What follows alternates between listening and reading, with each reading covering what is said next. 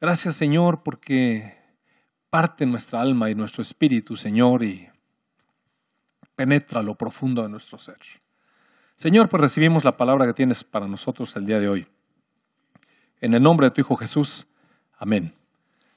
Quiero declarar hoy, de lo profundo de mi corazón, y así lo sentí en medio de la alabanza, que quiero declarar hoy que Verbo Victoria, esta congregación, esta iglesia local, este, esta asamblea que, conformamos cada uno de nosotros, eh, le pertenece al Señor Jesucristo. Que la cabeza de esta congregación local es el Señor Jesucristo, que estamos bajo su autoridad, que Él es el que gobierna, que Él, Él es el que nos salvó a cada uno de nosotros. Él es el que limpió nuestras vidas, le pertenecemos a Él, es su iglesia. Y bueno, eh, amados, eh, hoy voy a hablar de un tema que comenté brevemente la semana pasada y eh, tiene que ver con esto que, este tema que me mandó Alejandro Escamilla como director de Verbo y, pienso que, pues sí, hay que darle la atención al tema, la verdad es que hay que darle la atención al tema. terminando la, la, semana pasada el servicio, alguien me abordó y me dijo, mira, te confirmo que que vale la pena hablar de esto. Y la verdad es que sí, sí tenía yo la intención de hacerlo. Es un tema complicado, eh, a veces es demasiado amplio como para, como para poderlo ver en una sola presentación. Y es que los pasajes que abordan eh, el nombre este son, muy, son muchos. Eh, voy a hablar acerca del espíritu de Jezabel dentro de la iglesia, pero mire, en realidad el tema, el nombre del tema que, que quiero dar a esta a, este mensaje es, eh, es cuestión de amor. Así le voy a nombrar. Porque comentaba yo con ustedes que leí el material y todo, pero la manera en que presenta la resolución al final me generó tal inquietud que no me atreví, la verdad, a transmitírselos así desde la semana pasada. Y yo necesitaba buscar en Dios cómo resolver el, el asunto. Y, y es que, mire, esta cuestión de que se infiltra un espíritu maligno dentro de la iglesia, genera inquietud. Nada más de solo decirlo, ¿a poco no le genera inquietud?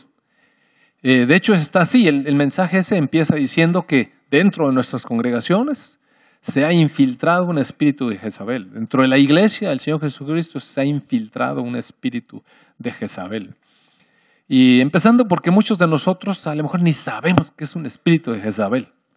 ¿Cuántos en realidad eh, tienen un entendimiento claro de qué es eso del espíritu de Jezabel. ¿Alguien, ¿Alguien tiene así claridad? claridad? Pues si se fijan, no son tantas manos arriba. Entonces, eh, creo que sí es importante eh, desarrollar el tema. Hay dos, dos, veces que se menciona este nombre, Jezabel, en la Escritura. Uno está en el Antiguo Testamento, eh, está en el libro de Reyes, capítulos del 16 hasta el 21 más o menos, y luego en la segunda de Reyes, en los capítulos, eh, no me acuerdo si 9 y 10 por ahí, no me acuerdo. Bien. Y después, en el Nuevo Testamento, eh, está descrito nuevamente, está comentado este espíritu de Jezabel en el Apocalipsis, en, la, en las cartas del Señor Jesucristo a las iglesias, específicamente en la carta a Teatira o Teatira. Y no sé, yo no estoy tan seguro si se refiere a la misma persona, pero creo yo que tenga que ver con, la misma influencia espiritual. Eh, quisiera tomar este, el inicio de este mensaje eh, señalando el proverbio 3, eh, verso 24 quizás, en donde la palabra nos invita a, sobre toda cosa guardada, guardar nuestro corazón. Sobre toda cosa guardada, guardemos nuestro corazón. Y en la semana pasada le decía yo que haciendo un poco de anatomía del corazón espiritual, en nuestro corazón, que es, es este órgano interior que está en nosotros, habita desde luego nuestro espíritu. Mire, ahí en lo profundo habita nuestro espíritu. Y nuestro espíritu ha sido reavivado por la vida del Señor Jesucristo. Dice la palabra que el que se une a al Señor Jesucristo, un espíritu es con Él. Entonces hemos tenido una vida, un renacer espiritual. Cada uno de nosotros tenemos esta vida en Cristo ahora, e, esta vida que nos permite ver las cosas de otra manera. Nuestro espíritu, nuestro espíritu está firmemente arraigado en el Espíritu de Dios. está, digamos, entremezclado con el Espíritu de Dios. Es uno con el Espíritu de Dios. Es, es como esto que cuando uno le pone un café al agua, ¿sí, se ha fijado cómo es? Uno tiene su agua y uno tiene sus granos de café o su café molido o lo que sea. Pero cuando uno se hace un café, mire, está muy difícil. ¿Dónde está el agua y dónde está el café? Es café. Eh, y, se deleita uno así. Entonces, de esta manera es que nuestro espíritu se ha fundido con el espíritu del, Señor Jesucristo. Somos uno. De manera que tenemos una, una seguridad de nuestro espíritu, amados hermanos, porque somos uno con el Señor. Y eso ocurre en nuestro corazón. ¿Cómo es que entendemos eh, el comunicarse del Espíritu de Dios en nosotros a través de nuestro espíritu? Mire, el Espíritu de Dios le comunica a nuestro espíritu los mensajes. Y nuestro espíritu tiene que traducirlo a, nuestro ser para que lo podamos entender, porque el mensaje del espíritu es difícil de comprender para nuestra mente. Entonces, eh, eh, existe, digamos, un elemento que se llama conciencia. Y de alguna manera los mensajes que recibe nuestro espíritu, esta conciencia de nosotros lo traduce a nuestros pensamientos para que lo podamos decodificar, digamos. Después somos conscientes de la voz de Dios. Por ejemplo, ahorita yo no sé usted, pero a través de la alabanza, a través de estar yo haciendo declaraciones de cantos y, y pensando verso a verso lo que estábamos cantando, mire, el Espíritu me estaba hablando mucho mucho y yo creo que eso pasa con todos.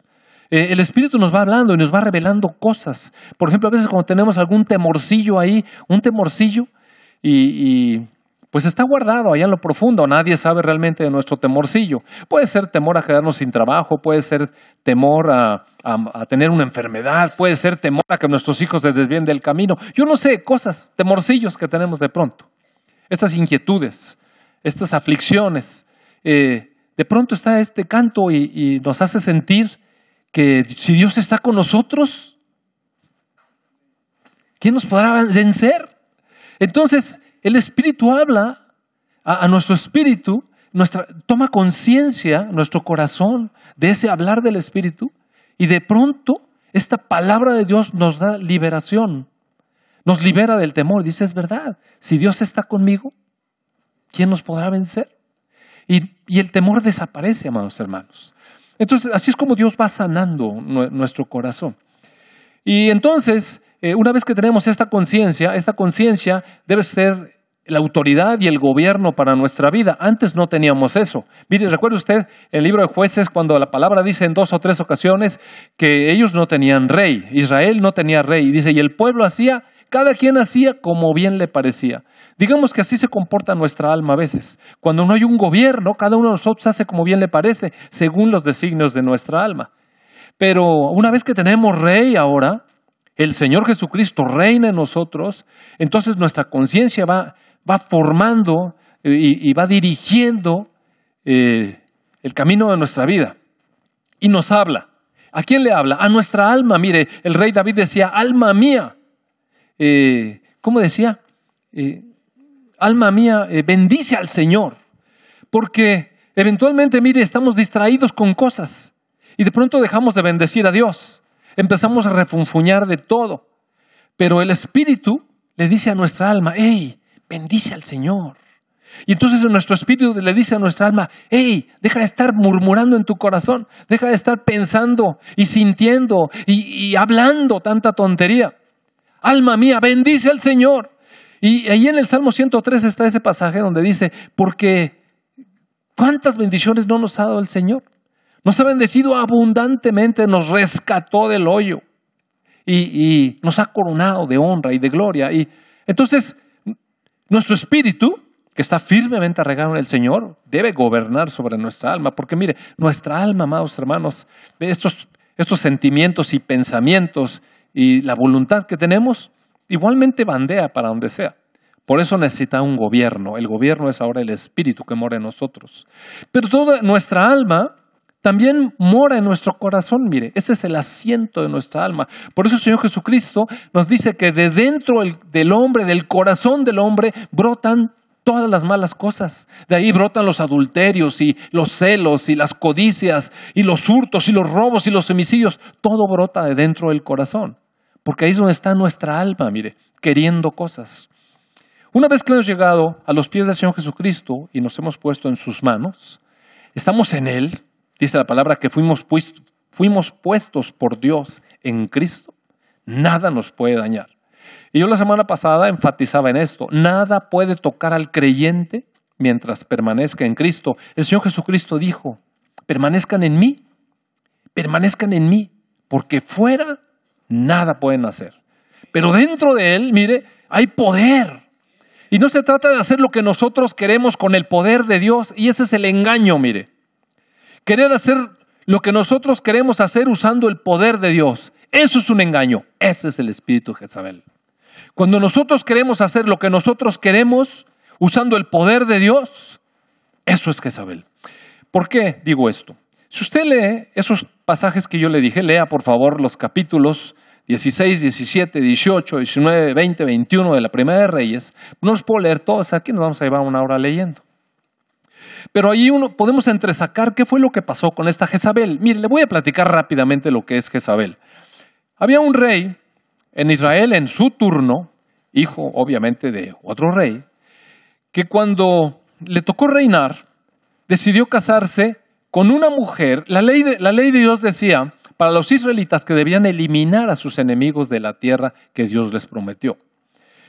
Pero no los eliminaron completamente y el Señor prohibió en la ley que, nos, que se casaran los israelitas con las mujeres de los pueblos que estaban allí, porque había una razón, mire, no porque no estuvieran guapas, no porque no pudieran tener hijos, no porque, digo, era porque los iban a inclinar en su corazón a adorar dioses falsos, esa era la razón. Entonces este rey Acab se casó con esta Jezabel, que era hija de un rey sidonio. Imagínese, hija de un rey. Pues así había estado la muchacha y aparte, ¿verdad? Entonces había muchas negociaciones económicas en eso. Había alianzas y todo. Convenía a los reyes que se casaran con las hijas de los otros reyes, los hijos. Había una serie de... Usted sabe cómo es el rollo político, ¿verdad? Entonces, él se casó con la hija del rey de los sidonios y se llamaba Jezabel. El asunto es que esta muchacha, que me imagino que debe haber estado bastante guapa, tenía, en primer lugar no conocía al, al Dios de Israel, ni lo honraba, ni le interesaba. Y tenía ese temperamento que algunas mujeres tienen, ese temperamento dominante sobre los hombres. Y aparte, un temperamento dominante, oiga. ¿Se ha visto eso que, vemos de repente? temperamentos dominantes, las mujeres que se imponen sobre sus esposos y, y, el hombre casi que voltea así, sí podemos ir. Sí, le dice el otro, oye, vamos, sí, sí, vamos, sí, sí podemos ir. Mire, suena a chiste, pero ocurre, amados hermanos. Hay hombres que le tienen miedo a su esposa de lo que y, le tiene miedo por muchas razones, porque después hace el alboroto en la vida, después gritonea, después regaña, después se pone, pues yo no voy a nada, yo no voy. A ver cómo le hace, si lo deja uno en una situación bien complicada. Pero eso por qué ocurre? Ocurre porque el hombre a veces no tiene este que decían nuestros hermanos aquí. ¿Dónde está el pelo en pecho el varón alfa macho? Y no se pone los pantalones, mire, amar hermano. Y no se trata de generar un conflicto entre el matrimonio, porque imagínense dos machos alfa ahí peleándose, pues acaban en puras mordidas eso. Lo que, lo que el Señor nos invita, y es a lo que nosotros llegamos cuando estamos en Cristo, porque nosotros éramos otros puras tinieblas, amados. Nosotros no conocíamos al, al, Dios de Israel, ni su palabra, ni sus mandamientos. Nosotros andábamos cada uno por nuestra cuenta. En, eh, de manera que eh, lo único que conocemos es o ser dejados o querer imponernos a la fuerza. Y mire, Jezabel en el varón opera de esa manera. En el hombre que se quiere enseñorear por, por su fuerza, porque él dice, porque grita más fuerte o por la razón que sea. Porque yo aquí soy el hombre, yo traigo el dinero o lo que sea, mire, puras tonterías. Pero en los hombres puede operar, ya sea porque el hombre baja la cabeza y se deja mandar, o, y, no ejerce la autoridad. Mire, en realidad la autoridad que tiene el varón no es una autoridad propia. Yo ahorita estaba diciéndoles que la autoridad en este lugar es la autoridad de Cristo. Eso no quiere decir que no haya personas en liderazgos. Pero la autoridad siempre le pertenece a Cristo y la presta. Es como, mire, en una institución, cuando una persona llega a ocupar un cargo y ocupa ya sea la presidencia o la dirección o, el puesto máximo, la gerencia, yo no sé qué, de esa institución, en realidad lo que está tomando es la autoridad que le confiere el cargo, pero él no tiene ninguna autoridad, mire. Ninguna, nada. No somos nada. lo que nos dan y lo que nos reconocen es al cargo. En realidad la persona que llega a una presidencia o a una dirección es una persona. Y, y le rendimos, digamos, sujeción o, o le rendimos cierto respeto por el lugar que está ocupando. O sea, es una autoridad delegada. Aquí en la iglesia es exactamente lo mismo. Nosotros, ninguno de nosotros que estemos en ningún liderazgo tiene autoridad en sí mismo. Es la autoridad que Cristo delega sobre algunas, algunas personas. Entonces, ¿a quién se somete uno en realidad? A la autoridad de Cristo, no a la autoridad de esa persona. Cuando la persona ejerce la autoridad correctamente, oiga, qué bien. Pero cuando la autoridad le ejerce incorrectamente, qué mal. Mire, una de las cosas que pasó allí, bueno, en primer lugar fue que esta mujer Jezabel hizo que su esposo le construyera unos altares a su dios Baal. Baal en realidad significa ídolo o figura, pero no es una figura nada más, no es, no es esto, no es, no es esta figura. Es una figura que conlleva dominio, que es dueña de la persona. Eso es un ídolo en realidad. Es una figura que conlleva dominio o conlleva autoridad, o sea, dueña de la persona. Por eso es que una figura aquí para nosotros puede ser nada, pero hay personas que la figura, mire, le, rinden, le rinden. Yo recuerdo hace años, en una ocasión que estaba yo discutiendo con un, eh, pues hermano le voy a llamar así. Eh, eh, él era un sacerdote. Y entonces yo le, le dije, bueno hermano, la cuestión aquí está en que debemos instruir al pueblo de que las personas no deben adorar las imágenes. Y él me explicaba, es no, es que nosotros no les enseñamos a adorar. Eso solamente es un recordatorio, usted sabe, ¿no? Es un recordatorio para que esto, pero no se adora, no inducimos. Bueno, pero yo estaba viendo cómo personas llegaban y besaban los pies de una imagen. Y para mi entendimiento, eso es adorar. Y dije, bueno, entonces enséñele a las personas que no hagan eso. Porque si la imagen se adueña de la persona, pues es un ídolo y es un dios falso. Esto es lo que estaba ocurriendo en Israel. Esta mujer hizo que su esposo le levantara un templo para la adoración de su Baal, es decir, de su imagen, y, de su, y nombró 450 profetas para que le rindieran culto a eso. Y el rey concedió, mire, el rey tenía la ley de Dios, el mandamiento de Dios debía haber impuesto la autoridad correcta para Israel. Él era el rey, mire. Pero ¿qué hizo? Cedió ante los deseos de su esposa.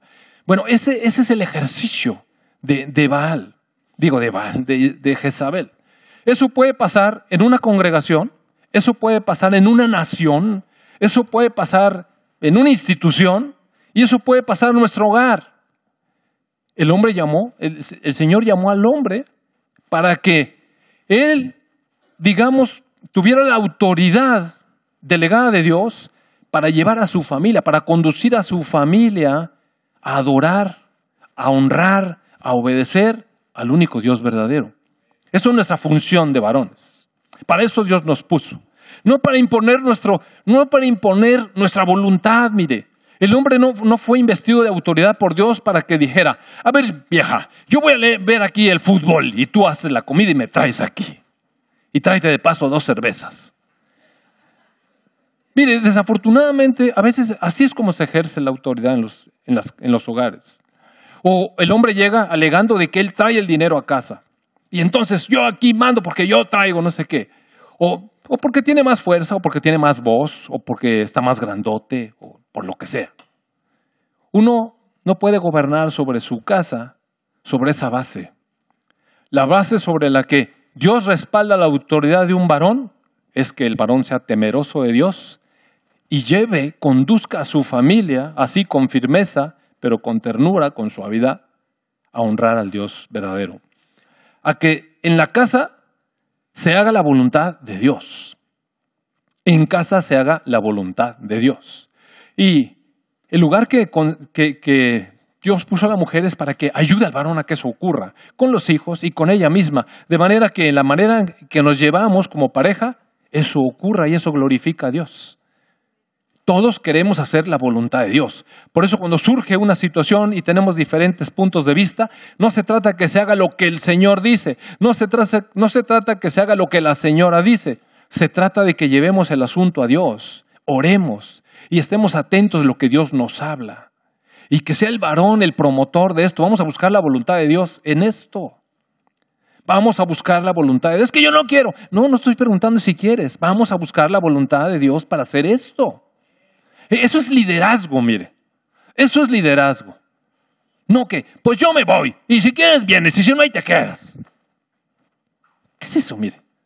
E, eso es el espíritu de Jezabel. En los hombres opera a través de autoritarismo, a través de intimidación, a través de imponer las cosas por la fuerza. En las mujeres opera a través también de lo mismo, las mujeres que se enseñorean y que se levantan y que mandan al marido, o a través de manipulación. Porque también la mujer tiene otras maneras de, conseguir que se hagan sus cosas. Empieza a llorar, empieza no sé qué, y yo sé cómo le hago. Mire, hay un ejemplo ahí en, esa narración, en donde el rey Acab, este que le concedió a su esposa sus 450 personas para que le rindieran culto a su Dios, resulta que el rey quería una, tenía un palacio y junto a su palacio había un viñedo, o sea, una huerta pues. ¿Y cuántas veces ha pasado por nuestra cabeza que el terreno junto está muy bueno y lo queremos? Entonces dijo, yo quiero esa huerta y fue con el dueño de la huerta dijo, quiero que me vendas la huerta, te la voy a pagar bien, o te voy a dar otra huerta mejor, escoge dónde, yo te la pongo, pero quiero esta huerta. Y el dueño de la huerta dijo, no, esta es la herencia de mis padres, yo no quiero venderte la huerta. Entonces el rey se fue todo enojado y se acostó en su cama todo frustrado y estaba, ya no quería comer, nada más dice que la, escritura que estaba viendo a la pared. Usted sabe cuando los hombres se voltean para, el otro lado, ¿verdad? sí, todo enojado. Dice que estaba enojado y viendo a la pared. Y ahí estaba y no quería comer. Entonces llega la mujer, Jezabel, le dice, pues ¿qué pasa? ¿Qué tienes? Pues es que quería yo la huerta de este Nabot y no me la quiso vender y, y está aquí junto, yo la quería. En primer lugar, me dejó entrar codicia en su corazón entró codicia en su corazón y por ahí van las cosas. Eh, comentaba yo la semana pasada que en Cristo tenemos absoluta seguridad y el diablo, miren, no nos puede tocar. A nuestro espíritu no lo puede alcanzar, es más. A nuestro espíritu no lo puede alcanzar, pero en el alma somos distraídos. Y, y de pronto en nuestra alma, que son nuestros pensamientos, o nuestras emociones, o nuestra voluntad, de pronto está distraída. Mire, estamos en Cristo en el Espíritu siempre pero nuestra alma presta atención a otras cosas. ¿No le ha pasado que usted presta atención a otras cosas? Mira, el otro día venía yo aquí para la mañana, a orar en la mañana a las 7 de la mañana, y es exactamente la misma ruta que vengo a mi consultorio. Yo no sé qué venía pensando. Y cuando me di cuenta, yo estaba estacionado en el consultorio. Me di vuelta por otro lado y, dije, ah, qué raro que no hay nadie, ¿no? Pues yo no iba allá, iba, venía para acá. Entonces, por estar distraído en mi pensamiento, acabé en otro lado. Y eso es lo que a veces nos pasa. Nuestro pensamiento, nuestros sentimientos, nuestra voluntad debiera estar en Cristo nada más. Allí. Y nuestro espíritu está para gobernar eso, para gobernar el alma. Decirle, hey, alma, conéctate aquí. Acá, conéctate acá. Porque en las distracciones, mire, el diablo siempre va a apelar a nuestra alma. Porque el alma es débil. Y no es mala nuestra alma. Nuestra alma, ¿usted cree que Dios no quiere que nos gocemos en Él? nos deleitemos en Él? Esos son sentimientos, mire. ¿Usted cree que Dios no quiere que hagamos su voluntad? Pues es el ejercicio de nuestra voluntad. Y, que pensemos en Él, por supuesto, meditemos en la palabra, pensemos en Dios. Eso es lo que Dios quiere de nuestra alma. Pero el alma de pronto se distrae, es muy distraída, mire. El alma es distraída. Y eventualmente eh, lo que yo les decía es que el diablo nos distrae con cosas del alma, en pensamientos, en eso, y pone de repente un pensamiento codicioso. Queremos lo que el otro tiene. Queremos lo que el otro tiene. A veces nos damos cuenta que nosotros tenemos una esposa y todo, y, por estar pensando es que no es la mujer, que es que si mi esposa fuera como la hermana. Mire, aguas, amado hermano. Cuidado, porque Es verdad que aquí en la iglesia hay hermanas llenas de virtudes. Son casi la mujer del Proverbios 31. No, en serio, hay, mujeres eh, que, están, que están llenas de cualidades, de virtudes. Que, oiga, qué dulzura de mujer, qué, qué, qué ¿cómo se llama esto? Este, que trabajadora con sus manos y laboriosa, y qué dulce, oye, qué conocimiento de Dios y sobre, qué sometida a su esposo.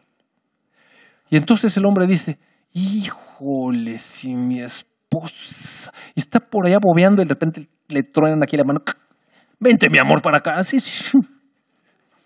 Y entonces uno va, pero uno codicia le gustaría tener que su esposa fuera como... Mire, la verdad está deseando a la mujer de su prójimo, y no solamente desde el punto de vista sexual, no estamos hablando aquí de adulterio, pero codiciar, desear lo que el otro tiene, porque hay muchas cosas que cada uno tiene aquí. Una mujer, a veces las mujeres codician a un varón, mire, y, y resulta que les gustaría que sus... Es que, pues sí, pero es que si mi esposo fuera como... ¿De dónde cree que vienen esos pensamientos, Amarman? de su alma, mire. ¿Y quién cree que los alimenta? ¿Quién que atiza esos pensamientos? Los espíritus, mire. Nuestra batalla es contra un mundo espiritual de maldad. Puede llamarle Jezabel. Es codiciar lo que otro tiene. ¿Sabe qué hizo Jezabel? Fue consumarle. Le dijo, bueno, ¿por qué estás todo triste? Es que yo quería la huerta de Nabot y no sé qué. ¿Sabe qué le dijo Jezabel? ¿Y por qué estás triste? Tú eres el rey. Tú puedes tenerlo. Tú puedes tenerlo. Tú eres el rey. No tienes que pedirle permiso, quítaselo. Tú eres el rey. ¿No le suena? Mire, así el diablo nos dice, es que yo quisiera, ¿y qué? Pues tú mero. Pues si no eres tú, haz lo que tú quieras, tú eres el rey. La palabra nos ha enseñado que el rey de nuestro corazón es Cristo. Pero el consejo de Jezabel siempre es, no, tú, vive. Siempre va al ego, mire. Tú, vive. Él, se supone que eso ya está crucificado, pero le dice, no, levántate, exige tu derecho. ¿Por qué te va a hacer así? ¿Por qué te va a tratar de esa manera? Y vienen esos pensamientos tontos. Bueno, ni tan tontos, son muy astutos. Y entonces ella le dijo, ah, no, mira, yo te, lo, yo te lo voy a conseguir. Yo te lo consigo. ¿Y sabe qué hizo? Fue, redactó unas cartas, eh, claro, tenían escribas, escribió y dijo, páseme el sello del rey.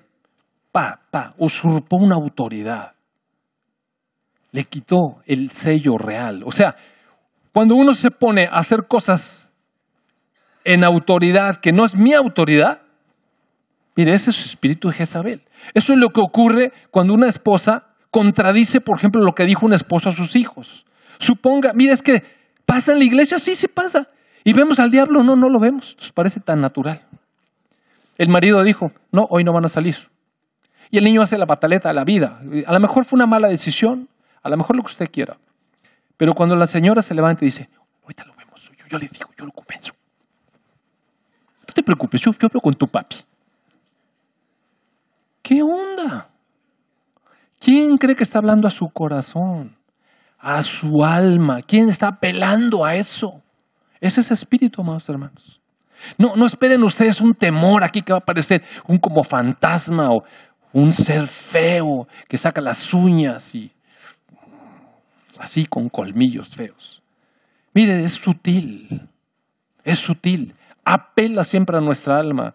Yo le digo a tu papi, tú ve, yo le digo a tu papi, yo lo convenzo.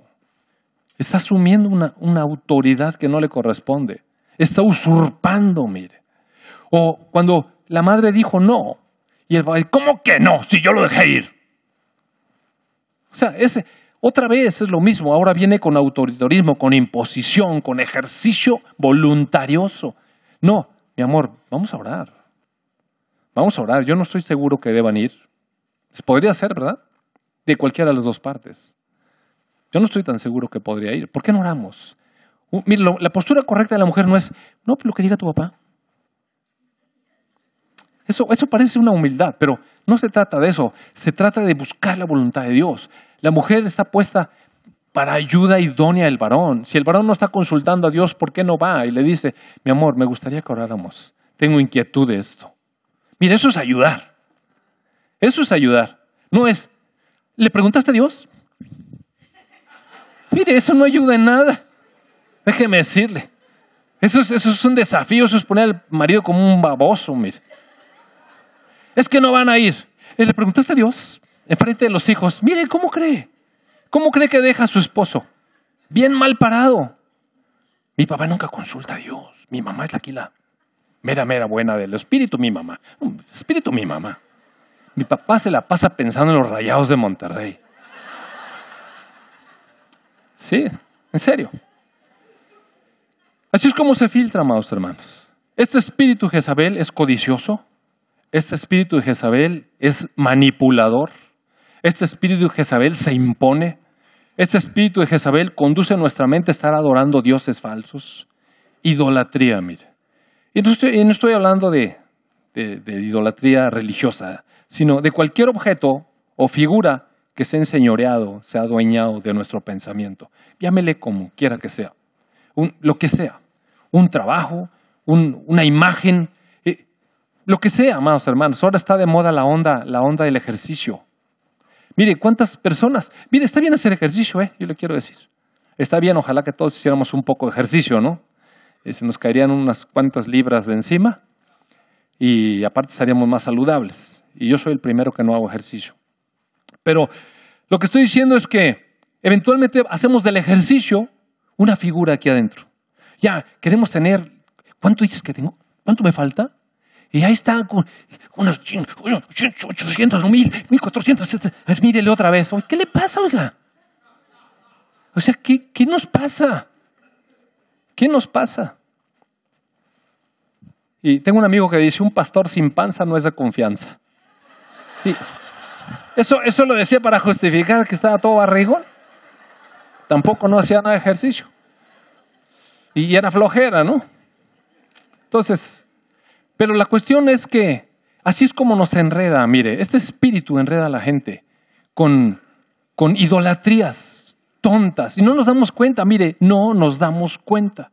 No nos damos cuenta porque se nubla la conciencia. Por eso las palabras del Señor Jesús son tan importantes. Sobre toda cosa guardada, guarda tu corazón, vela qué es lo que está allí, qué está influyendo tu pensamiento, qué es lo que está influyendo tu sentimiento. Otra cosa que ocurre con, el espíritu Jezabel es la murmuración. Es estar criticando a las otras personas. Tú eres el rey. Mire, cuando nosotros estamos criticando a otra persona, y esto ocurre mucho entre los ministerios. Por ejemplo, por ejemplo, no, no estoy diciendo que pase aquí, pero, pero por ejemplo, vamos a suponer que alguien tiene un ministerio exitoso, eh, un grupo de, iglesia en el hogar o, o, lo que sea. Y uno siente que, que el grupo de uno es mejor. ¿Cuántos van allá? Diez. Nosotros vamos doce. Mira, esto es increíble que pase, pero yo recuerdo en alguna ocasión pasaba. Eh, a mí me tocó estar en esto, donde se alimentaba esta competencia entre los líderes de iglesias en el lugar. ¿Y cuánto fueron el tuyo? ¿Cuánto fueron el tuyo? ¿Y cómo cree usted? Como que eso fue una competencia. Y pensamos que, que nuestro grupo de alabanza es mejor que el otro. Y es que nosotros. Bueno, es que mira, mira, ¿sabe qué no me sirve para nada? Le quiero decir, a mí no me sirve eso para nada y a nadie le sirve. Es cuando le, una persona viene, es que cuando tú predicas es una cosa, pero cuando predica Perengano otra cosa. Mira, eso, eso es Jezabel, yo le quiero decir. Tú eres el rey. De verdad. Tradúzcalo, y eso es. Cuando tú cantas, ¡ah, qué maravilla! Cuando cantas, ¡ay, qué! Es Jezabel. Tú eres el rey. Tú eres el rey. Y están levantando esa cosa dentro del corazón de la gente. No sirve, Bit. No sirve. Cada uno de nosotros no tenemos que ver si yo predico mejor que tal o, tal cual. tampoco me sirve que me digan, oye, un predicador en aquella iglesia, wow, pero aquí tú, pues eso no sirve tampoco. ¿eh? No ayuda. No sirve de eso. eso es criticar, eso es aparte adular, y eso no sirve, amados hermanos. Hay que reconocer el espíritu ese adentro de la gente. Y, en las palabras de las personas a veces tienen buena intención, porque yo no creo que las personas se hayan puesto de acuerdo con ese espíritu maligno en la noche. Mañana, mañana voy a engañar a este. Eso no pasa, mis. Les sale del corazón de pronto. Pero ¿cuántas personas eh, codician el ministerio de otro? Aquí, dentro de la iglesia. No, es que, es que él sí tiene. Yo quisiera tener un, ministerio de iglesia en el hogar, pero es que mira mi casa cómo está. En cambio la de él, no, pues casona, mira, jardín y no sé qué tanto. Hasta, hasta tiene una palapa especial para la reunión de las iglesias en el hogar.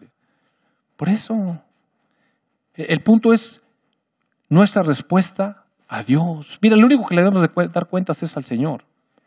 ¿Y ¿Estoy haciendo lo que el Señor me dijo que hiciera? Sí, ya, esto es todo lo que tengo que hacer. Ya, esto no importa cómo lo haga otro.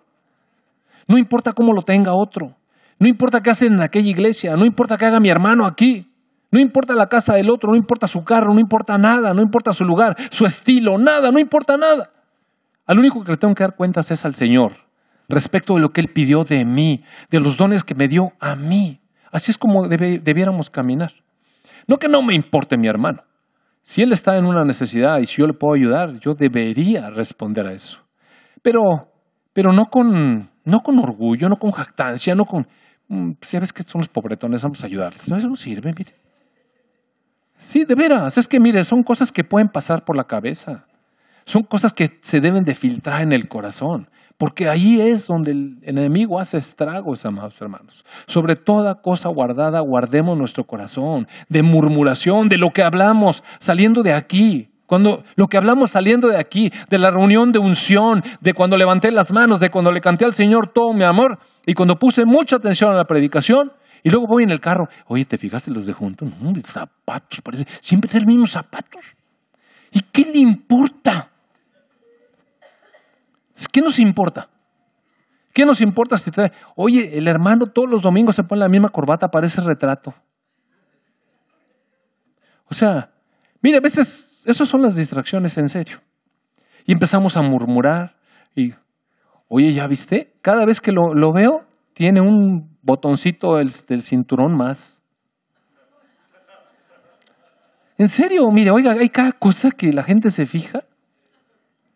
Y, amados hermanos, así es como se mete, mire, en manipulación, en inclinar el corazón a adorar cosas que no debemos adorar en, usurpar la autoridad, en imponer lo que uno piensa que es autoridad. Esas son las maneras. Y desde luego odiando a los profetas de Dios. Por supuesto, Acab odiaba a Elías. Era profeta de Dios. Y lo quería destruir. Y, y, lo quería destruir con sus labios y de verdad.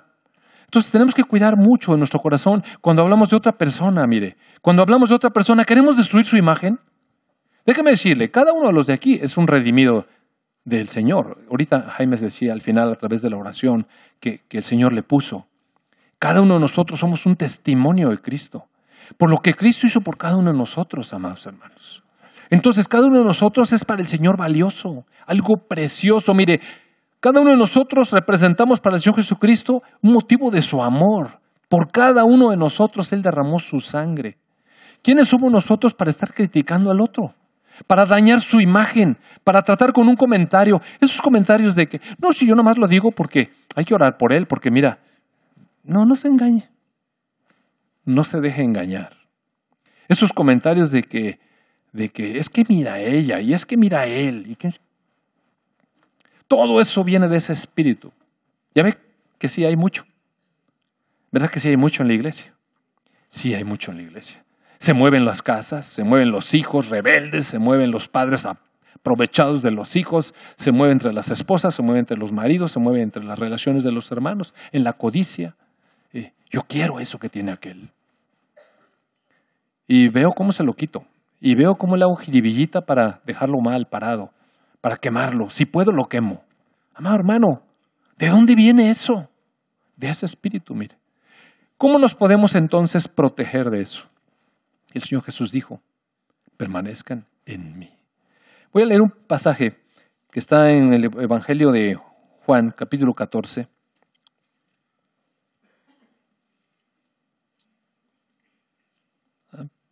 Juan 14. Mire, en el verso 15, por eso decía yo que esta plática, o este mensaje, eh, quiero ponerle, es cuestión de amor. Dice el Señor Jesucristo. Recuerde usted una cosa, y, quiero enfatizarlo. En Cristo estamos totalmente protegidos. Mire, Cristo es el lugar de seguridad. Cristo es la roca firme. Cristo es el castillo fuerte. Cristo es la, la torre alta. Es nuestro lugar de seguridad, es nuestra protección. Él es el buen pastor. Mire, puede venir el lobo, pero está el pastor. El pastor espanta al lobo, siempre y cuando estemos en el rebaño, siempre y cuando estemos en él, siempre y cuando estemos vigilando nuestro corazón. Y le quiero decir una cosa, que eso es también para mí. Dios finca responsabilidades en nosotros porque solamente nosotros somos responsables de vigilar nuestros pensamientos y nuestras emociones. A veces quisiéramos que Dios nos tomara control de eso. No, mire, amado hermano. Dios nos dio la libertad y es algo irrenunciable. No podemos decir, Señor, eh, quiero, quiero amarte más, pues, pues ámalo. Señor, es que este hermano me cae de la patada, pero dame un amor por él, pues ámalo. Porque nosotros somos los responsables de eso, mire. Nosotros somos los responsables de eso, de nuestro pensamiento, de vigilar nuestro pensamiento. Él él sí puede darnos pensamientos de Él. Pero nosotros somos responsables de decidir dónde ponemos nuestros pensamientos, a qué le estamos dedicando tiempo. Eso es responsabilidad de cada uno de nosotros. ¿A, qué le estamos, ¿En qué nos estamos deleitando la emoción? ¿Sabe que las emociones son estimuladas positivamente o negativamente? Uno puede decidir deleitarse en el Señor o puede decidir estar aburrido delante del Señor. Eso, eso es una verdad. Uno puede decidir tener un sentimiento negativo hacia una persona o un sentimiento positivo hacia esa persona. Esa es nuestra responsabilidad, esa no es responsabilidad del Señor. Él nos dio su espíritu, Él nos dio su vida. Está en nosotros. Nosotros podemos hacer el ejercicio de permanecer en Cristo y amar a la persona a través del Cristo que vive en nosotros. Por eso el apóstol Pablo dice, ya no vivo yo, mas Cristo vive en mí. Y en Él todo lo podemos. Por eso es que somos más que vencedores en Cristo. Porque nada nos puede vencer en Cristo. Pero si nuestra alma se distrae y se sale de ahí, mire, somos más que derrotados. Pero más que derrotados. Aquí el Señor Jesús en el capítulo 14 del Evangelio de Juan dice, fíjese, fíjese cómo finca la responsabilidad en nosotros. Si me amáis, guardan mis mandamientos. Nosotros decimos que le amamos. Él dice, sí, bueno, guarda mis mandamientos. Y yo rogaré al Padre y les dará otro consolador para que esté con ustedes por siempre, el Espíritu de verdad, al cual el mundo no puede recibir porque no le ve ni le conoce. Pero ustedes le conocen porque mora con ustedes y estará en ustedes. ¿Cuál es el primer? Yo dije, bueno, ¿por qué dice el Señor Jesucristo primero que yo le obedezca y luego me va a dar su espíritu si en realidad no le puedo obedecer? ¿Se ha fijado? ¿Por qué no obedecemos al Señor? Porque no podemos. Cumplir la ley es imposible para el hombre. Entonces, ¿cómo me va a dar un mandamiento si yo no puedo cumplirlo? ¿Cuál es el primer mandamiento del Señor? Mire. No, ese no es el primer mandamiento. El primer mandamiento es arrepiéntanse. Esas son las palabras que el Señor Jesucristo nos dijo. Arrepiéntanse. Porque sabía que estábamos extraviados, que no hemos cumplido nada de amar al Señor nunca. Ese es el primer mandamiento de su ley. Pero el primer mandamiento que el Señor Jesucristo habló a la gente fue arrepiéntanse. Arrepiéntanse. Y esta palabra arrepiéntanse tiene dos acepciones. Una, sentir culpa, sentir lamento, sentir dolor cuando uno ha hecho una cosa mala. ¿Cuántas veces se ha arrepentido usted, por ejemplo, de haber ido rápido en el auto y después tuvo un incidente, un accidente o lo que sea? Por ahí ya le va a costar un montón de dinero y cuántas veces, ¿para qué iba rápido? O cosas así, mire, cosas que nos cuestan dinero y uno se arrepiente después, con lástima, con dolor, a veces con culpa. ¿Para qué me metí? ¿Para qué me metí? ¿Cuántos hombres habrán dejado vagar su mente, se fijaron en una muchacha o una joven, casados o solteros o como fuera, pero fue y, y luego dice, híjole, ¿para qué me metí aquí? ¿Cuánta gente? Un, un flirteo, una cosa y después, ¿para qué? Y, y uno lo lamenta, mire. Y las mujeres también. Las mujeres también. A veces van a Liverpool y ven el tarjetazo y luego dicen, híjole, ¿para qué? o cosas, ¿no? Pues todos nos arrepentimos con dolor y con lamento de, algunas decisiones que hemos tomado. Esa es una manera. Pero la otra manera, la otra acepción de arrepentimiento es cambiar la mente. Recuerda, se lo he dicho varias veces. Cambiar el pensamiento. Porque hemos estado pensando según nosotros. Pero dice el Señor Jesucristo, ¿por qué dice arrepiéntanse? Porque el reino de los cielos se ha acercado. Ahora está más cerca de nosotros. Nosotros estábamos, cada quien hacíamos lo que podíamos y lo que queríamos. Éramos del mundo, mire. Pero arrepientas es, tú has pensado como tú has querido, tú has pensado como tú has podido, tú, tú has pensado lo que, ahí nada más, lo que te enseñaron. Pero ahora puedes pensar como Dios. ¿Cuántos de nosotros pensábamos como Dios cuando no conocíamos a Cristo, amados? Nadie, mire. Nadie, cada uno pensaba como pensaba como éramos nosotros, como nos enseñó nuestra cultura, como fue nuestra familia, como la influencia que tuvimos, pero eso pensábamos. El mensaje inicial del Señor Jesús es arrepiéntanse. Y una vez que yo decido pensar como Dios, ¿qué, ¿qué, es lo que el Señor me está diciendo al principio? Eres pecador y necesitas un Salvador. El mundo, mire, no es consciente de eso. El mundo no es consciente de eso. El mundo piensa que está haciendo buenas cosas. El mundo piensa que, que tiene el control de las cosas. No, amados hermanos. El Evangelio es, como dijo ahorita Fernando, hemos pecado, hemos ofendido a Dios y necesitamos ser perdonados, ser limpiados, ser reconciliados con Dios. Ese es el Evangelio. Por eso el Señor dice, arrepiéntanse. Es ponte de acuerdo con Dios. Lo que Dios está diciendo, usted está mal, pecando y va rumbo al infierno. Y el Evangelio es, el Señor Jesucristo es tu Salvador. Él dio su vida para que tú no vayas allá. Él murió por ti para que tú no tengas muerte eterna. Eso es arrepentirse, ponerse de acuerdo con Dios y decir, sí, Señor, eso soy. Eso es lo que yo merezco. Y, realmente te necesito. Esa es la respuesta del arrepentimiento. acomodar mi mente a la mente de Dios. Y entonces el siguiente paso es, yo rogaré al Padre, les va a dar un consolador para que estén ustedes para siempre, no el fin de semana, para siempre, siempre. El Espíritu de verdad, al cual el mundo no puede recibir, mire, el mundo sin Cristo no puede recibir el Espíritu, porque es Cristo, porque no le ve ni le conoce, pero ustedes le conocen, porque mora con ustedes, estaba hablando con los discípulos, pues era Él morando con ellos, pero estará en ustedes el Espíritu que vendría. No los voy a dejar huérfanos, vendré a ustedes. Todavía un poco y el mundo no me verá más, pero ustedes me verán porque yo vivo, ustedes también vivirán. En el verso 21 dice, el que tiene mis mandamientos y los guarda, ese, ese es el que me ama.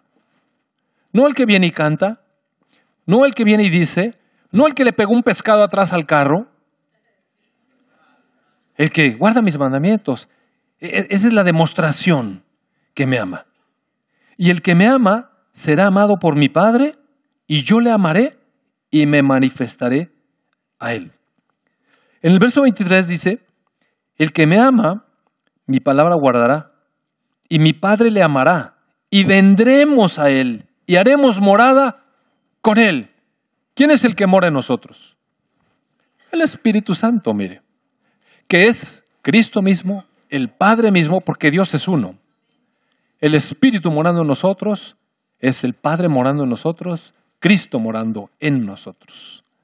¿Y a quién dio el, el Padre esto?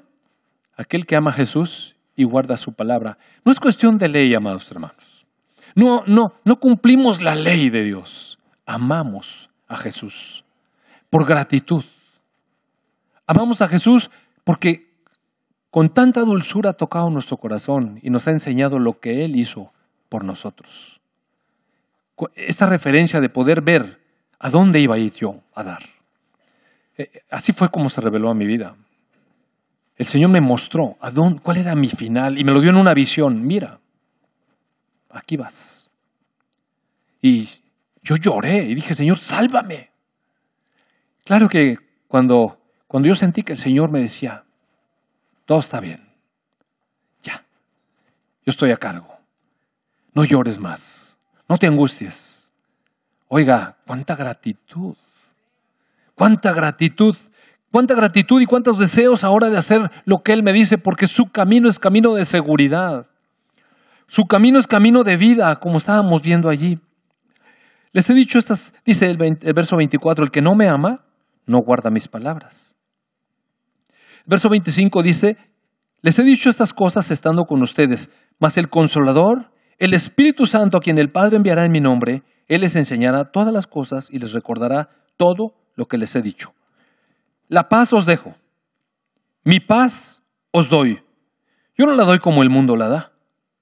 No se turbe su corazón, no tengan miedo. No tengan miedo.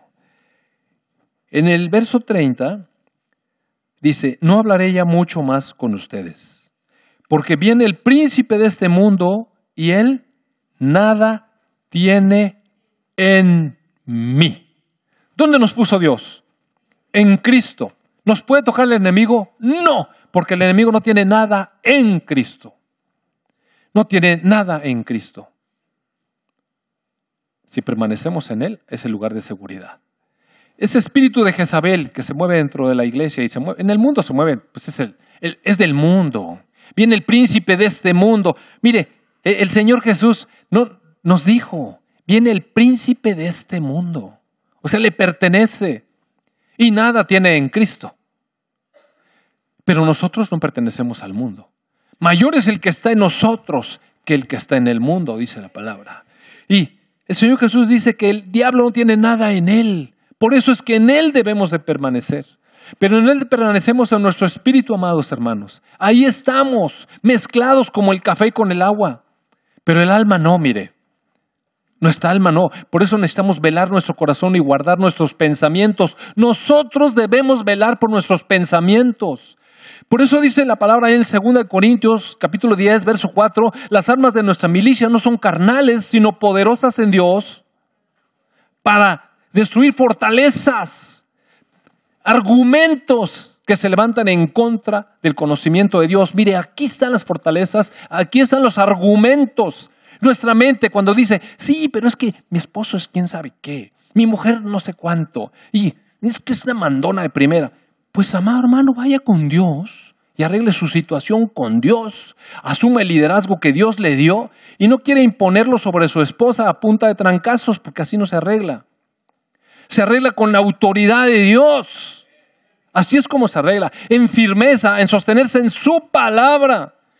Porque las Jezabeles aparecen en los matrimonios porque hay acanes. ¿Ve? Y también hay hombres bien abusivos. Y eso no quiere Dios, mire.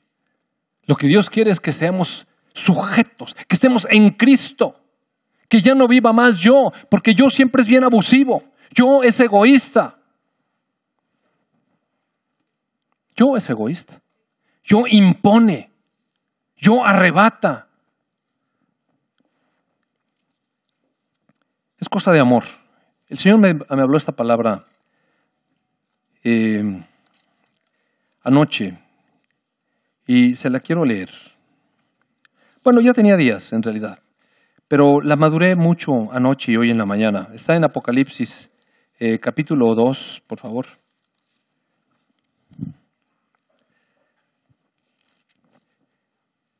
Dice el, el, verso 1 del capítulo 2 de Apocalipsis. Escribe al ángel de la iglesia en Éfeso.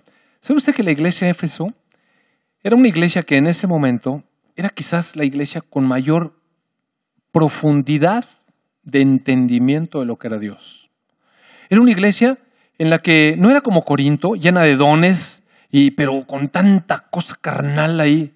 Éfeso era profunda. Si usted lee la carta a los Efesios, va a ver qué profundo comprensión tenían estas personas de Dios. Pablo les habló cosas profundas. Les mostró lo que es la iglesia a Éfeso. Pero la iglesia espiritual, el contenido de lo que somos. El Señor Jesús habla a Éfeso y le dice, el que tiene las siete estrellas en su diestra, que es Él, el que anda en medio de los candeleros de oro, que es el Señor Jesucristo, dice esto. O sea, Él está hablando indudablemente en primera persona. Dice, yo conozco tus obras y tu arduo trabajo y paciencia. Y mire, esto nos debe animar, porque Dios sí se da cuenta de lo que estamos haciendo, amados hermanos. Dios conoce nuestro trabajo, Dios conoce nuestra paciencia, Dios conoce el esfuerzo, el arduo trabajo, la dedicación, sí lo reconoce, mire. Uno puede pensar, no, hombre, yo siempre estoy ahí nomás en la puerta y nadie me fuma. Bueno, ¿para quién está en la puerta? Para, a mí me ha tocado ya cuidar a los niños no sé cuántas semanas. ¿Para quién los cuida? Mire. Si no los está cuidando, como Cristo cuida a los ovejitas. O sea, usted es una extensión de Cristo. Es ese, es ese miembro de Cristo, es esa extremidad que va con los bebés y los arrulla y, y los consuela y les habla hermoso, les habla la palabra. Usted está como un miembro de Cristo haciendo eso. Si no lo está haciendo así, y, lo está haciendo porque para que le reconozcamos que un día usted estuvo trabajando ahí no sé cuántas semanas, mire, está mal. E, ese es un enfoque para la gente. Eso, eso es ego. Eso es querer ser reconocido un día. Eso es el mensaje de Jezabel. Tú eres el rey. Y mira, ni te están haciendo caso. No oiga eso, mire. No oiga eso. Oiga esto. Yo conozco tus obras. Yo conozco tu arduo trabajo y tu paciencia. ¿Sabe quién está diciendo eso? El Señor Jesucristo, mire. Y Él conoce. Y también conozco que no puedes soportar a los malos. Ya sé que la gente burlona y esto y aquello y te molestan en el corazón. Yo lo sé. Y has probado a los que dicen ser apóstoles y no lo son y los has hallado mentirosos. Cuando uno escucha alguna cosa y la discierne espiritualmente y dice, no, esto no es de Dios. No tenemos por qué aceptar todos los mensajes, mire. Yo nunca les he prohibido aquí, nunca les he prohibido aquí que ustedes escuchen mensajes en Internet. Nunca. Hay mensajes excelentes. Pero es su responsabilidad ejercer su discernimiento y ver lo que Dios le está hablando a usted. Porque si yo trato de prohibir, si yo trato de prohibir las cosas, ¿sabe qué? Inmediatamente asumo una postura de Jezabel. Le voy a platicar algo, perdón. Les voy a platicar algo que pasó en Monterrey. Fuimos al curso. El curso estaba planeado maravilloso. El contenido del curso era excelente. todo estaba excelente. Pero nuestros amados hermanos, que, organizadores de allá, se les ocurrió una buenísima idea. Yo pienso que escucharon a Jezabel. No, en serio, le estoy diciendo de verdad. Dijeron, a ver, los teléfonos de todos. Y nos pasaron unas bolsitas. Metan el teléfono ahí. Pues hay unos que no tuvieron discernimiento. Yo, papas, que lo dejo en el cuarto encerrado en la llave de seguridad. Pero nos quitaron el teléfono a todos. Cerraron la bolsita y dijeron, se los vamos a entregar cuando se acabe el curso. ¿Cómo? Sí, porque si no se distraen. ¿Sabe cómo se llama eso? Control. Eso se llama control. Y luego nos dijeron, la llave de su cuarto. Oiga, pero es que, no, la llave del cuarto. Y si quiero ir al baño, aquí hay un baño. Y si quiero ir no, usted va a estar aquí a fuerza. Va a poner atención, ¿ok? Se lo va a meter aquí y aquí. Mire, amado hermano, eso es control. Y no, no estoy criticando a mis hermanos. Lo que estoy diciendo es que Eventualmente uno puede caer de buena intención, porque yo sé que su intención era buena. Quería que aprovecháramos. Algunos me dijeron, es que mira, la verdad es que la gente se distrae con el teléfono. Mira, la gente distrae, se distrae con lo que sea. Puede no estar con el teléfono y con la baba, quién sabe dónde. Y si no quiere entrar a la conferencia, se va a salir de todas maneras. O sea, uno no puede controlar la vida de las personas. Por eso es que yo nunca les prohíbo que hagan tal o cual cosa. O si quieren ir al concierto de quién sabe quién, pues usted vaya. Si usted, cree que lo va a edificar, pues vaya y edifíquese. Pero discierna, porque esa no es mi responsabilidad, es su responsabilidad. Mi responsabilidad es decirle aquí la verdad. Y eso es lo único. Mi responsabilidad no es tratar de superar al pastor de aquella congregación o superar o que aquí pasen más milagros que allá. Mire, eso no es mi responsabilidad. Mi responsabilidad es hacer lo que Dios me dijo que hiciera. Si no lo hago, Dios me lo va a demandar. Si lo hago mal, Dios me lo va a demandar. Y no estoy diciendo que lo hago bien siempre. Y, algunas cosas me arrepiento y algunas cosas lo lamento haber dicho y, a veces se me va la boca aquí. y cosas en mi vida. Pero el punto es este que cada uno de nosotros es responsable de discernir. Y entonces dice aquí, tú probaste a los que se dicen ser apóstoles y no lo son, y, los encontraste que eran mentiras. Esos que te estaban diciendo ahí, los encontraste mentirosos. Y has sufrido, y has tenido paciencia, y has trabajado arduamente por amor de mi nombre, y no has desmayado. Oiga, ¿no le parece una iglesia maravillosa? Gente que que dedica su vida al Señor, que le pone las ganas, que tiene paciencia, incluso a veces pasamos malos tiempos, hemos sufrido, pero por amor a su nombre hacemos lo que hacemos. Yo ayer que vine al desayuno de varones dije, a las 8 de la mañana, 4 grados centígrados, no va a ir nadie, dije. Y me vine en, un en un lance de fe a la cosa. Pues aquí estaba ya mi hermano Lalo y estaba mi hermano Lorenzo y estaba, no me acuerdo quién otro ya estaba aquí, dando cafecito a todos los que, Fernando, también ya estabas, ¿verdad? Dando cafecito a los que iban llegando. Dije, wow, estos son varones esforzados y valientes. Hasta el macho alfa pelo en pecho estaba aquí. Y entonces, ¿sabe que me puse a platicar con algunos? Había muy poquitas personas. Pero cuando íbamos a empezar, estaba lleno. Todas las mesas estaban llenas. Y dijo, ¡ay, qué, qué suave! ¿Y usted cree que no es sufrir pararse la cama bien calientito? Y pues sí, los hombres nos dimos cuenta de eso. Y nos paramos y vinimos. Y aquí estuvimos. Aquí estuvimos. ¿Y por qué lo hicimos? Por amor al nombre de nuestro Señor Jesús. Yo no pienso que nadie haya dicho, no, hombre, capaz que no voy, luego se van a dar cuenta me va a decir de cosas. No, mire, ¿quién le va a decir de cosas? Que quedarse acostado, quedarse acostado pues no importa. La cosa es que unos se pararon y sufrieron y vinieron y tuvieron paciencia y trabajaron por su nombre y no desmayaron. Pero tengo contra ti. Ah, que el Señor Jesús me diga, pero tengo contra ti que dejaste tu primer amor. Y tu primer amor no es el amor que tuve cuando, cuando disfruté la salvación y luego se fue enfriando mi amor a través de, de los meses o de los años. Eso no es el primer amor. No es el primero que sentí. Primero en la, escritura es protos, significa de primogénito, el más importante, el principal amor de tu vida. ¿Cuál es el principal amor de nuestra vida? ¿Cuál debería? No vaya con aquí mi esposa, no, no. Porque si no más de le arma, ¿no? ¿Cuál debería ser el principal amor de nuestra vida? Mire, Señor Jesucristo. Ese debería ser el principal amor de nuestra vida, siempre. Siempre debería ser el principal amor de nuestra vida. Y amado hermano, el amor es una decisión.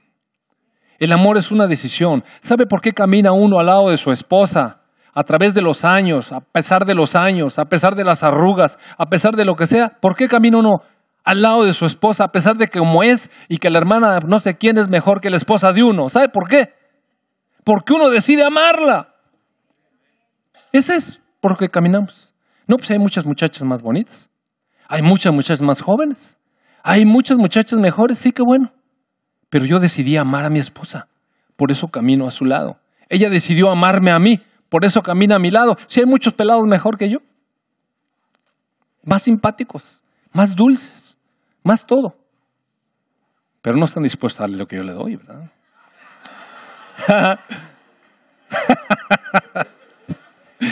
Mi amor,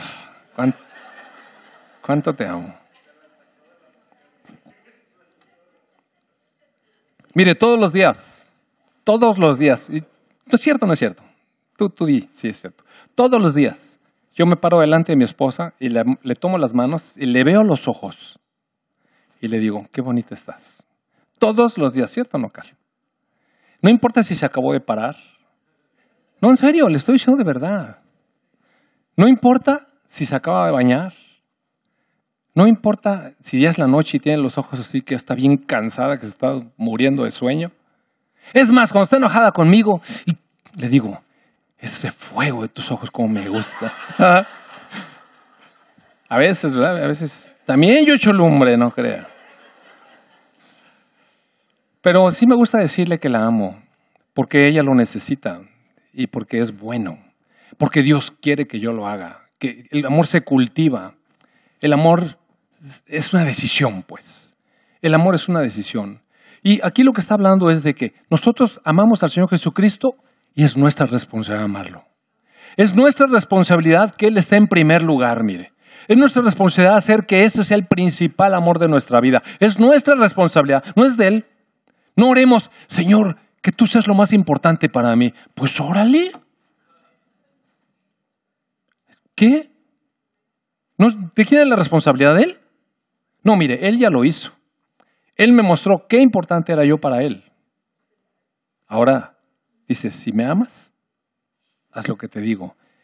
Y ahora aquí el Señor dice a la iglesia, a una iglesia que le sirve, mire.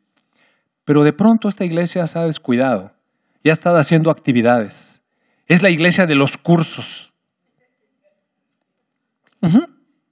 Podría ser. Ya sé que estás en tu curso de finanzas, en tu curso de matrimonios, en tu curso de padres, en tu curso de mujeres, en tu curso de varones de pelo en pecho, y en tu curso de jóvenes, y en tu curso de señoritas, y todo puro concurso. Pero has dejado mi amor. Has dejado tu amor principal. Estás ocupado en las personas. Y no está mal ocuparnos de las personas, pero no podemos olvidarnos de que el amor principal de nuestra vida es nuestro Señor Jesucristo. Recuerda, por tanto, de dónde has caído y arrepiéntete. Levántate de donde estás. Piensa de manera diferente. Ámame. Haz mi palabra haz mi palabra. Si mire, amado hermano, en resumen, ¿cómo se combate este espíritu de Jezabel que se infiltra? Poniendo en nosotros murmuración de unos con otros, poniendo en nosotros idolatrías tontas de, miles que podría yo mencionar, poniendo en nosotros eh, abusos de la autoridad, tanto del hombre como de la mujer. ¿Cómo, aborreciendo a, los profetas de Dios, a los hermanos amados, aborreciendo la obra de Dios. No podemos decir que amamos a Dios y aborrecer a nuestro hermano, dice en la primera de Juan. Eso no es posible. Entonces, ¿por qué lo hacemos? Porque se mete allí, en los sentimientos, en los pensamientos, en las consideraciones, en nuestro corazón, sobre toda cosa guardada, guarda tu corazón, dice el Señor. Y allí en nuestro corazón es donde nosotros decidimos amar al Señor Jesucristo. En nuestro corazón, nosotros le mostramos el amor a nuestro Señor Jesucristo haciendo lo que a Él le agrada, mire. Haciendo lo que a Él le agrada. Uno lee la palabra y el Señor Jesús le enseña qué es lo que le gustaría. Por ejemplo, si el Señor Jesús le habla a usted, varón, le dice, dile a tu esposa que la amas. Dile a tu esposa que la amas. Ay, no, esas son cursilerías ese pastorcillo ahí. Ese piensa que todos somos iguales que lambisquetes y besucones y no sé qué. Pues no haga lo que yo le digo, haga lo que el Espíritu le diga. Si el Espíritu del Señor le dice que la maltrate, bueno, pues maltrátela, pues. No creo que se lo diga, la verdad. La verdad no creo que se lo diga. Vamos a orar. Porque nuestra fuerza nuestro vencer ese espíritu Jezabel es amando a nuestro Señor Jesús. Y amamos a nuestro Señor Jesús cuando hacemos sus mandamientos. Amado Padre, gracias por tu palabra. Gracias por tu luz. Gracias porque la victoria, Señor, sobre todas estas, acechanzas que el enemigo tiene sobre tu iglesia, está ganada por ti. Ciertamente somos más que vencedores en Cristo Jesús, Señor nuestro. Padre, te pedimos perdón, porque eventualmente, Señor, hemos descuidado nuestro corazón, nuestro amor por ti. Perdónanos. Perdónanos, Padre. Perdónanos porque hemos rendido nuestro corazón ante la seducción del enemigo de tratar a nuestra esposa o a nuestro esposo o a nuestros hijos de una manera equivocada. Padre, perdónanos. Padre, perdónanos por haber codiciado lo que otros tienen. Padre, perdónanos por haber murmurado unos de otros, estar hablando de tus santos, de tus escogidos. Amado Padre, perdónanos. Amado Padre, levantamos nuestro rostro en arrepentimiento, con una decisión en nuestro corazón. Vamos a hacer de ti, Señor Jesús, el principal amor de nuestra vida. Ahora podemos hacerlo porque somos libres en ti. Gracias, amado Padre. Amén.